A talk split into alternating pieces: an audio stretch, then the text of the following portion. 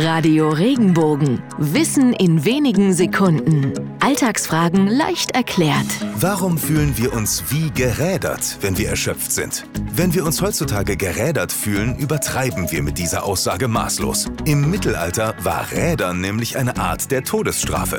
Der Verurteilte wurde auf ein spezielles Rad festgebunden und ihm mit einem Hammer alle Gliedmaßen zertrümmert.